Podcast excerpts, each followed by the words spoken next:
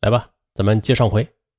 上回说到啊，这得了艾滋病的夫妇俩被歧视，可是备受社会歧视的他何止是于明鹤一家啊？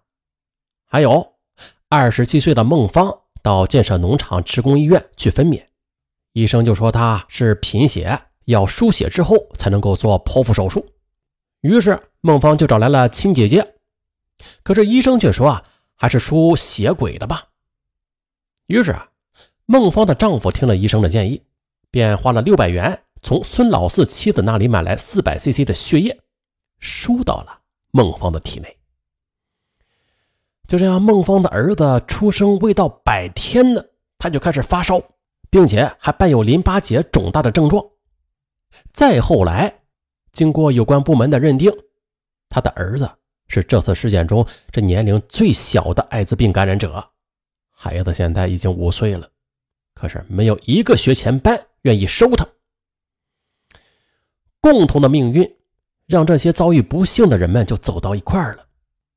终于，于明鹤等十六人联合起来，并且还聘请了国内知名的医疗诉讼专家，代理过。多起输血感染艾滋病大案的山西律师周斌，通过法律来维护自身的权益。二零零五年五月十日，周斌律师代理受害人向黑龙江省高级人民法院提起了三千二百多万元的赔偿诉讼。之后，此案在黑龙江北安农垦法院立案。与此同时，有关司法部门也是介入调查。二零零五年六月二十二日。北安农垦法院以非法采集、供应血液罪啊，分别判处原建设农场职工医院院长、副院长，还有检查室负责人有期徒刑两年、五年、十年。这刑事部分审理完毕之后，又于二零零六年一月十七日，黑龙江省农垦中级人民法院针对此案又是进行了二次开庭审理。此次审理的是本案的民事部分。此后啊，这些受害者。就不断的前往法院去探寻这官司的进展情况。当时这记者在建设农场还采访过，也就在采访时还提起了血缘孙老四。几名接受采访的艾滋病感染者也是恨得咬牙切齿。当时也是一名受害者说了：“ 我们全都让那个孙老四两口子给害苦了。现在想起来啊。”孙老四他两口子就是明知道自己有艾滋病的，他们还卖血。有一回，孙老四跟我说过，他说啊，他死了的话要造成轰动。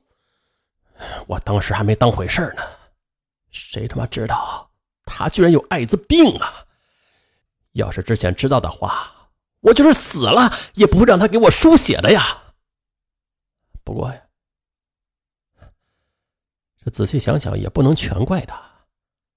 他一个人是不可能把我们这些人都推到深渊的，他一定是和医院有利益关系的呀。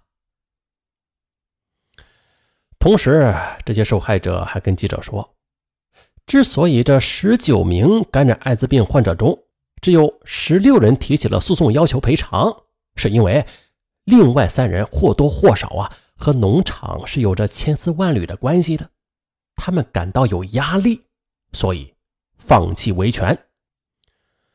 再后来啊，据相关消息透露，说孙老四和他的妻子黄某的下落均已查实。黄某于二零零一年七月死亡，孙老四在二零零四年八月回到老家克山县。可是啊，他刚刚下火车，就因为呼吸衰竭死在了站台上，死的有点便宜他了啊。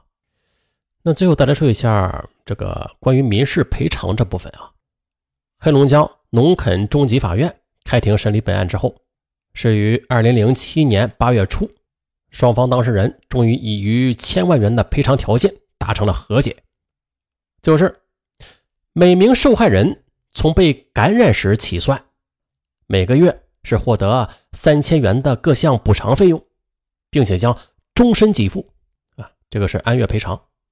还有，另外是每个人将一次性获得十万元精神损害抚慰金。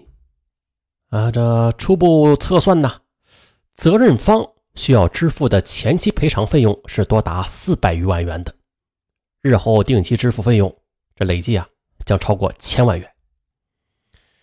那记者在采访时也得知，说啊，建设农场医院已经将四百余万元的前期赔偿已经支付完毕了，另外每名受害者每月三千元的补偿费也正在逐月的发放。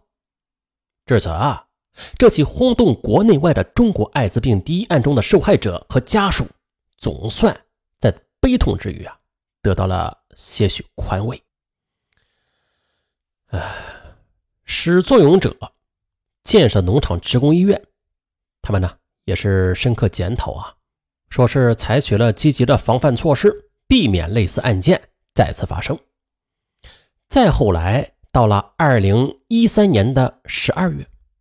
呃，这相关记者啊，又是通过关系啊，联系到了建设农场医院的原院长。他说呀，他出狱后已经没有公职了，生活是贫困潦倒。哎呀，活该啊！那由于那十九名患者被感染艾滋病的事件闹得太大了，自己又是该事件的直接负责人，难免呢就会听到一些冷言冷语。他因为承受不了压力，然后自己就患上了肺癌，目前呢又发现了骨癌、结肠癌，各种癌。这时日啊已经不多了，他很后悔当时疏于管理，给那十九个无辜的人带来了灾祸，他表示赎罪。哎，呃，这个结尾咋样？还算可以啊。那真的就是那个人在做天在看呐，造了孽，那迟早是要还的。大家呀，别说上文迷信啊，真的，作恶必有恶报。哎呦，上文你说的这句话夸张了吧？你看我咋咋，我没事啊。哎，好吧，那不是不报啊，时候未到。啊，劝大家所有人善良，无法善良啊也罢，你呀只需别作恶。别怪上文没有提醒你，哎，吓着了吧？吓着的那些啊，都是做过恶的，趁着这恶报还没来之前，赶紧想办法去赎罪吧，希望还来得及。好了，本案就到这儿，我是尚文，咱们下期再见。